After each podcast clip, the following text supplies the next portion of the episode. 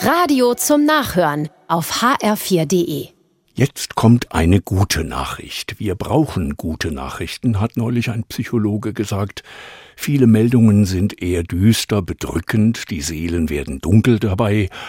Aber jetzt werden sie hell mit einer guten Nachricht. Sie heißt, in Kassel gibt es demnächst eine Sesamstraße.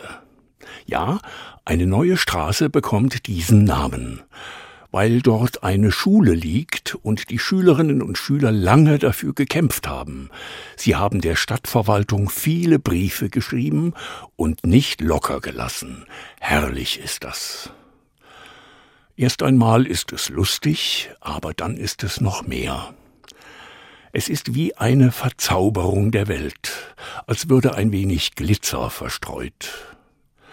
Die Sesamstraße ist zwar für Kinder, aber auch Erwachsene haben ihre Freude am Krümelmonster, an Ernie und Bert und wie sie uns die Welt erklären.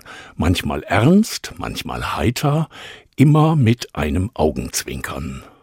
Mir wird das Schwere der Welt etwas leichter. Denn was die Sesamstraße ja eigentlich zeigt, ist, ich kann die Welt bestehen, ich kann mein Leben bestehen, mit Witz, mit Freundlichkeit, mit Zusammenhalt in der Trauer, das brauchen wir. Dass wir einander halten und zusammenhalten in der Schwere der Zeit, dass wir mit Gottes Hilfe den Witz nicht verlieren, der uns immer ein wenig größer macht als der Schmerz.